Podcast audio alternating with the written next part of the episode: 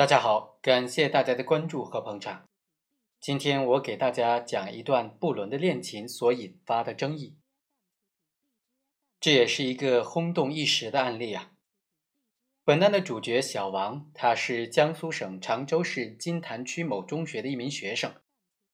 二零一四年，他刚上初中一年级，那时他还不到十四周岁。二零一四年三月到八月间。小王的家人发现，这段时间孩子的成绩不断的下降，而且经常不回家，有时甚至夜不归宿。小王的家人就感觉情况不太对，开始着急了，不知道这个孩子究竟正在经历着什么。有一天，小王的家人不小心翻看了孩子的微信聊天记录，发现自己的小孩竟然和他的女教师关系暧昧不清。逼问之下，小王道出了一个惊人的事实：原来这段时间他竟然一直和他的女教师在交往。小王所说的女教师，就是小王所在中学初一某班的班主任，三十岁左右的黄某。得知到这一情况，家人非常气愤，就向学校反映。学校随即向公安机关报案。初步调查之后，公安机关发现了一个。更加惊人的事实，原来小王不仅和女老师交往，而且二零一四年三月到八月间，两人在女教师的家中、宾馆等地多次发生性关系。两人第一次发生性关系，早在这名女教师帮助小王辅导作业的时候。女教师和这名男学生的这段不伦之恋，终于浮出了水面，进入了公众的视野。公安机关考虑到女教师已经涉嫌性侵犯罪，而且她的行为给学生和他的家庭都带来了严重的心理创伤，还严重的损害了人民教师的形象，公安机关就决定刑事立案调查。之后，检察机关以猥亵儿童罪对黄某提起了公诉，黄某本人在法庭上也明确的表示认罪伏法。就这样。金坛区法院作出了一审判决，被告人黄某明知道被害人是不满十四周岁的儿童，仍然多次与其发生性关系，他的行为已经构成猥亵儿童罪，判处有期徒刑三年。事情发展到这里，本应告一段落，但是女教师接受法律的审判之后，事情还远远没有结束，等待着她的还有道德的审判和舆论的制裁。判决以后，这个案子被当作典型，在常州市各区县法院宣传推广。二零一七年五月三十一日，常州市中级人民法院还发布了《常州法院保护未成年人合法权益十大典型案例》，这起女教师猥亵儿童案荣登了榜首。然而，就是常州法院的这一宣传，在全国引起了很大的轰动，舆论一片哗然。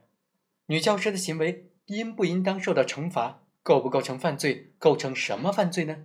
成为舆论关注的焦点。在一些民众看来，干柴烈火、两情相悦的事情，为什么要施加刑法惩罚呢？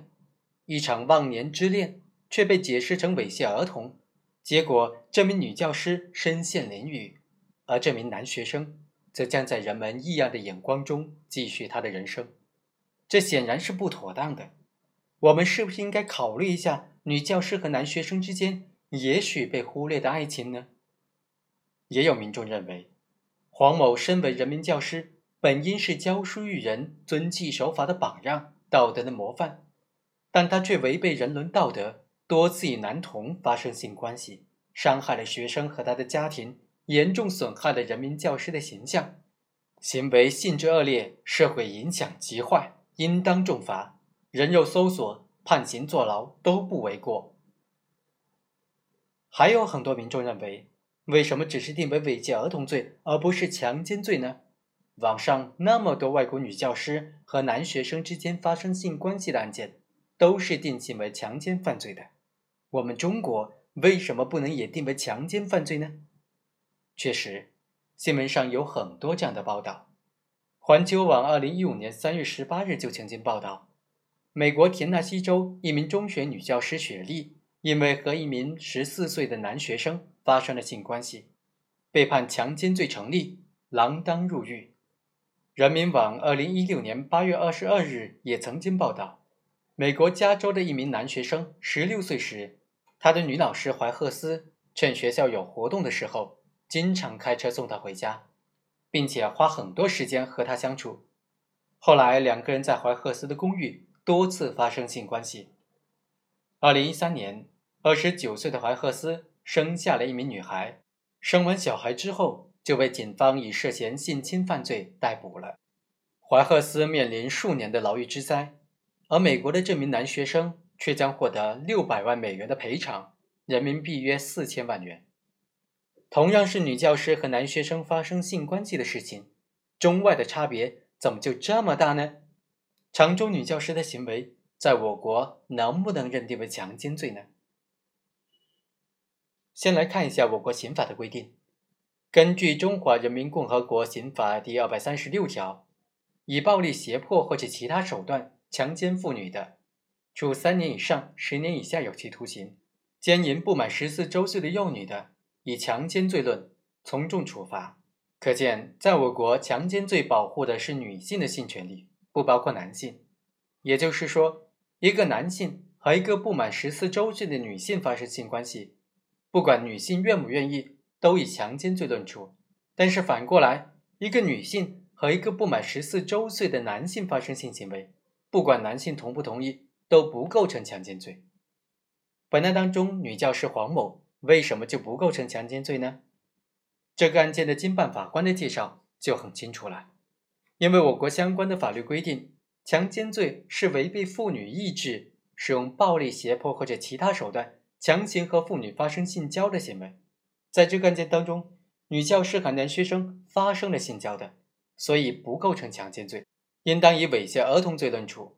猥亵儿童罪就是以刺激或者满足性欲为目的，用性交以外的方法对儿童实施的淫秽行为。经办法官的解释确实在理，但是细心的民众会发现。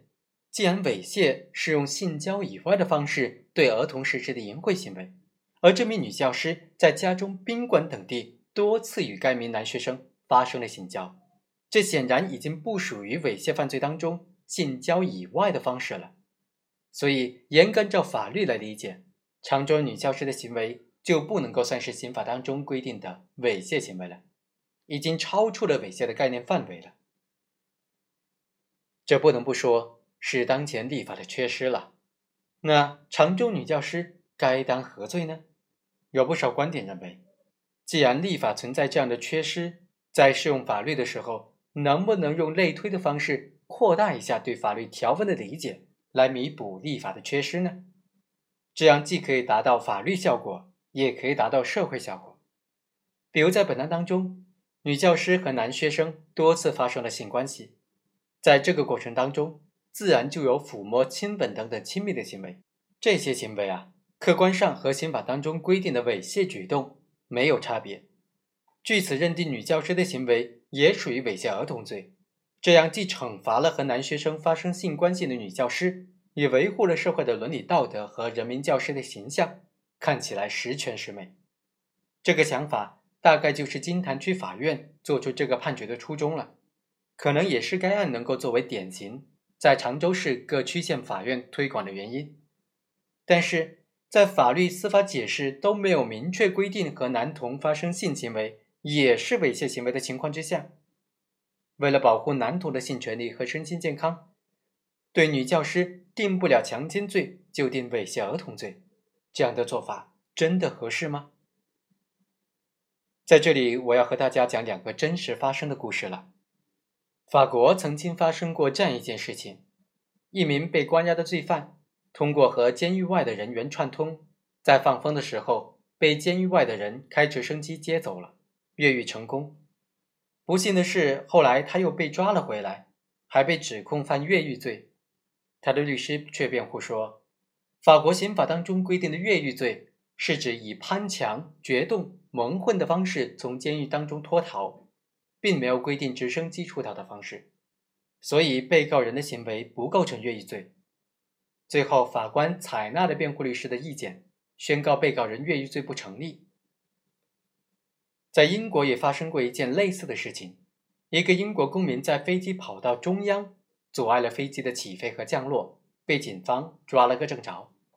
按照当时刑法的规定，在飞行器跑道周围影响飞行器正常的升降，将被判处阻碍飞行秩序罪。在庭审当中，他的律师却为他进行了无罪辩护。他的律师说，法律规定的阻碍飞行秩序罪的前提是行为人在跑道周围活动，影响了飞行器的正常升降，而我的当事人是在跑道的中央活动，并没有在跑道的周围活动，所以不构成这个犯罪。最终，法官也同意了他的辩护意见，宣告他的当事人无罪。这两个案例成为司法史上的经典案例，原因在于司法者们都坚持了一个基本的原则，那就是罪行法定原则。罪行法定原则，通俗来说，就是法律没有明文规定的不是犯罪，法律没有明文规定的不处罚。刑法是直接影响公民的生命自由的法律，是最严厉的法律。刑法的明文规定，就是我们普通公民日常行为的最佳指引。可是，有些民众还是会心存疑惑：像发生在法国、英国这样的案件，真的有可能发生在中国吗？其实，罪行法定原则不是外国独有的，是现代社会必备的法治原则。我国刑法第三条就明确规定，法律明文规定为犯罪行为的，依照法律定罪处刑；法律没有明文规定为犯罪行为的，不得定罪处刑。浙江省温岭市。就曾发生过一起影响很大的虐待儿童案件，最终公安机关遵守了罪行法定原则，将犯罪嫌疑人无罪释放。二零一二年十月二十四日，浙江省温岭市某幼儿园女教师严某因为一时好玩，在幼儿园活动室里揪住了一名幼童的两只耳朵，向上提起，同时让另一名教师用手机录像。这段视频被上传到了网上。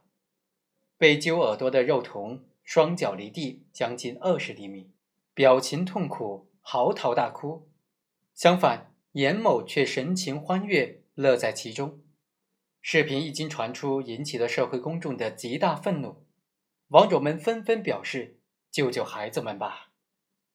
公安机关介入之后，以寻衅滋事罪将这名老师刑事拘留了。但是，最终检察机关没有将这名教师逮捕。公安机关最终也撤案了，没有追究严某的刑事责任。为什么呢？二零一二年十一月十六日，实名认证的温岭市公安局官方微博发布消息表示，虐童事件经过警方深入侦查，根据罪行法定原则，认定涉案当事人严某不构成犯罪，现依法撤销刑事案件。公安机关之所以能够撤案，就是因为当时刑法和司法解释当中。并没有对幼儿园老师的这种虐待行为是否构成犯罪做出任何的规定。这个案件在很大程度上推动了我国在二零一五年修订刑法的时候，增加制定了虐待被监护看护人罪。刑法条文当中增加这个罪名之后，对幼儿园老师的这种虐待行为追究刑事责任才有法可依。在常州女教师这个案件当中，法律司法解释。都没有明确规定和男童发生性行为也属于猥亵行为，那么就应当遵照罪行法定原则，不能够将性交行为认定为猥亵行为。当然，这可能导致一些可恶的人因为法律的缺失而逍遥法外，令人感情上、道德上一时非常难以接受。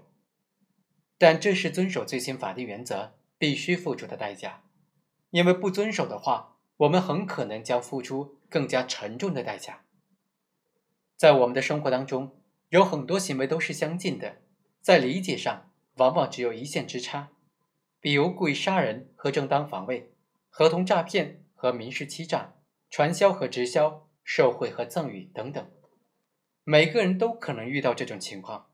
司法者在解释法律的时候，只要越界半步，罪和非罪的之间的界限就会混淆。比如正当防卫就可能变成故意杀人，民事欺诈就可能变成合同诈骗，无罪的人因此就会被追究刑事责任，造成的严重后果是不可想象的。坚持罪行法律原则重要的原因之一，就是为了防止这些情况的发生。英国哲学家培根曾经说过这样一句话：“一次错误的判决胜过十次犯罪，因为犯罪只是污染了河流，而错误的判决则是污染了水源。”一种类推解释的思想和做法，看起来是让一个和男童发生性关系、道德上有污点的女教师遭受到了惩罚，但却让更多的人置身于任意解释法律、任意适用法律的潜在危险之中。届时，法律将很可能形同虚设，人人自危。在二零一五年刑法修订中，猥亵犯罪的犯罪对象不再仅仅限定为女性，也包括了男性。猥亵男性也构成猥亵犯罪了，这是很大的进步。但是对比国际上法制化程度较高的国家对男童的保护力度，尤其是在强奸犯罪中对男童的保护力度，我们做的还远远不够。常州女教师猥亵男童案，注定将成为敦促我们填补法律空白的警钟。我们应该做的是尽快的修订法律，将男性，尤其是男童。也列为强奸犯罪的保护对象。好，以上就是本期和大家分享的这个案例，以及这个案例所发散出来的一些争议的问题。感谢大家的收听，我们下期再会。